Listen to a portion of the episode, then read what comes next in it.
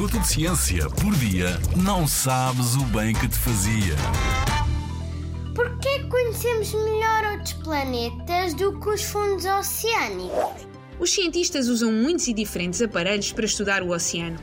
Boias, satélites, submarinos, mas apesar de toda esta tecnologia, continuamos a conhecer melhor a superfície da Lua, de Vênus e de Marte do que os fundos do Grande Azul.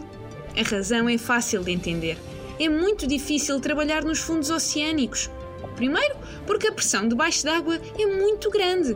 No ponto mais profundo do oceano, a Fossa das Marianas, que fica a 11 km de profundidade, a pressão da água é tanta que é como uma pessoa aguentar com o peso de 50 aviões.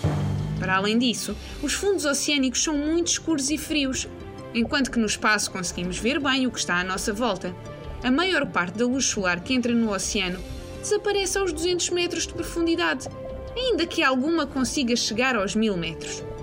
Abaixo dessa profundidade, tudo é escuro e, mesmo que levemos uma lanterna connosco, não conseguimos ver até muito longe. É uma missão difícil conhecer os fundos oceânicos, mas cada nova exploração revela aos cientistas novas espécies, traz novo conhecimento. Para muitos cientistas, o oceano é um mundo à parte dentro do planeta Terra. Que segredos é que achas que ainda estão por desvendar? Na Rádio ZigZag, há ciência viva, porque a ciência é para todos.